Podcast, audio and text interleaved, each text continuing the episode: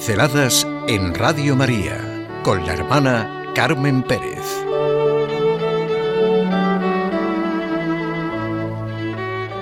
La Eucaristía es revelación.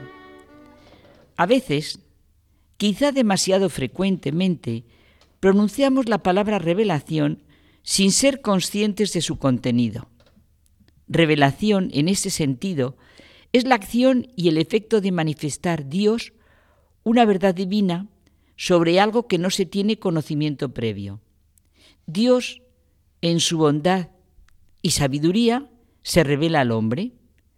La plena y definitiva etapa de la revelación de Dios, nos dice el catecismo, es la que Él lleva a cabo en su Verbo encarnado, Jesucristo, pues la Eucaristía es revelación. En la Eucaristía nos dice la forma de amor y presencia continua del Dios con nosotros. Dios ha querido hacer real y sensible de esta manera su presencia entre nosotros. Sí, sí, inimaginable para el hombre. Y aquí se encuadran todas las grandes palabras de su promesa. El que come mi carne y bebe mi sangre permanece en mí y yo en él, y yo le resucitaré en el último día. Estas palabras provocan el escándalo y la rebelión en los corazones que no se han ofrecido y entregado a la fe. No des al otro lo que no es capaz de recibir, dice Luis Label. Eso es lo que dan ganas de recordar ante determinadas posturas. No deis a los perros lo que es santo, ni echéis vuestras perlas delante de los cerdos, no sea que las pisoteen con sus patas y revolviéndose os despedacen. Pero cuando el corazón cree, son palabras de vida eterna. Jamás alcanzaremos las fronteras del amor de Dios. No nos convencemos de que Jesucristo revela una dimensión nueva de la existencia. Y si la ciencia jamás acabará de agotar el contenido del universo material, mucho menos acabaremos de agotar lo que encierra la inmensidad de la presencia real de Jesús en la Eucaristía. Y en esto está nuestra osadía cristiana, tratar de abrirnos, de comprender mejor lo que se nos ha dado de una vez para siempre. Aquí nuestra confianza, amor y nuestra gratitud por esta forma específica de presencia de Dios en su divinidad y en su humanidad, bajo las especies de pan y vino. Esta es la grandeza de la inteligencia de la fe. Jamás agotaremos todo lo que significa este misterio de fe. Su rechazo es una repulsa de lo real.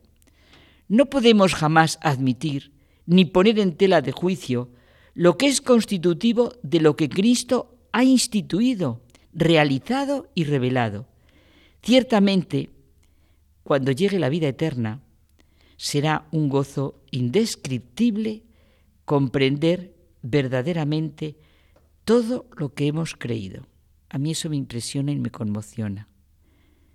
¿Cómo lo veremos? Lo que dijo Pascal, no solo no conocemos a Dios si no es por medio de Jesucristo, sino que no nos conocemos a nosotros mismos sino mediante Jesucristo. ¿Qué perspectiva para vernos? Jesucristo nos introduce en el misterio que nosotros mismos somos. ¿Y cuál es nuestra condición en el plan de Dios. Jesucristo, en su humanidad, en su manera de amar, de obrar, es lo que nos revela quiénes somos y cuál es nuestra condición en el plan de Dios.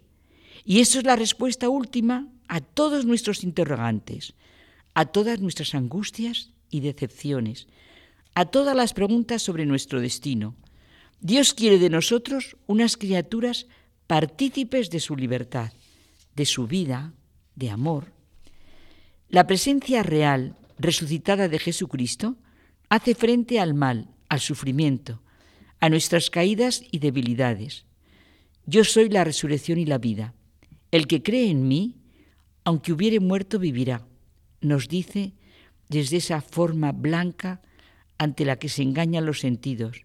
Se engaña, como dice Tomás de Aquino, la vista, el tacto, el gusto, pero su palabra engendra fe rendida. En la cruz la divinidad estaba escondida, aquí hasta la humanidad lo está. Cómo me gusta esta oración. Pero no hay verdad como la verdad divina. La imagen de Jesucristo, como simple profeta, que habría hablado de Dios, que predicó el bien, lo justo, lo noble, nada tiene que ver con el Cristo auténtico del Evangelio, con el Cristo que Dios nos revela. Jesucristo se portó como Dios en su hablar, en su actuar. Tus pecados te son perdonados, le dice al paralítico. Los fariseos se escandalizan. Este hombre blasfema. ¿Quién puede perdonar los pecados sino solo Dios? Este es mi cuerpo, que será entregado por vosotros para el perdón de los pecados, dice poco antes de vivir su pasión y muerte. Jesús de Nazaret siempre pone su autoridad con la de Dios. Es cierto, Jesucristo está presente en la Eucaristía de un modo único e incomparable. Esto es revelación divina. Cristo, Dios y hombre, está presente de manera sacramental, es decir, bajo las especies eucarísticas de pan y del vino. Todos los que se han escandalizado de ello han pasado. Todos los profanadores, los que niegan su presencia, han pasado. Los críticos y analistas se han quedado encerrados en sus propios muros y medidas. Y Dios, a través de la Eucaristía, sigue manifestando su amor, presencia y relación con los hombres. La revelación nos dice que es la misma persona de Cristo lo que se hace presente en el sacramento. La presencia real no es una vaga metáfora, sino que es el más grande y más sublime misterio. Cristo murió, resucitó por nosotros y está presente en la Eucaristía en la plenitud de su muerte y resurrección. El que está a la derecha de Dios se manifiesta en ese santísimo sacramento de una manera tan real y plena como si estuviera visiblemente allí.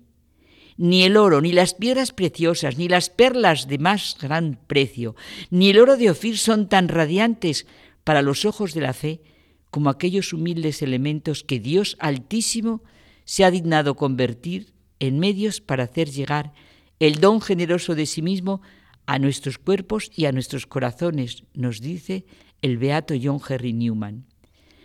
Postrémonos y adoremos al Señor en el Santísimo Sacramento, que es signo de la eterna alianza de Dios con cada uno de nosotros redimidos por amor.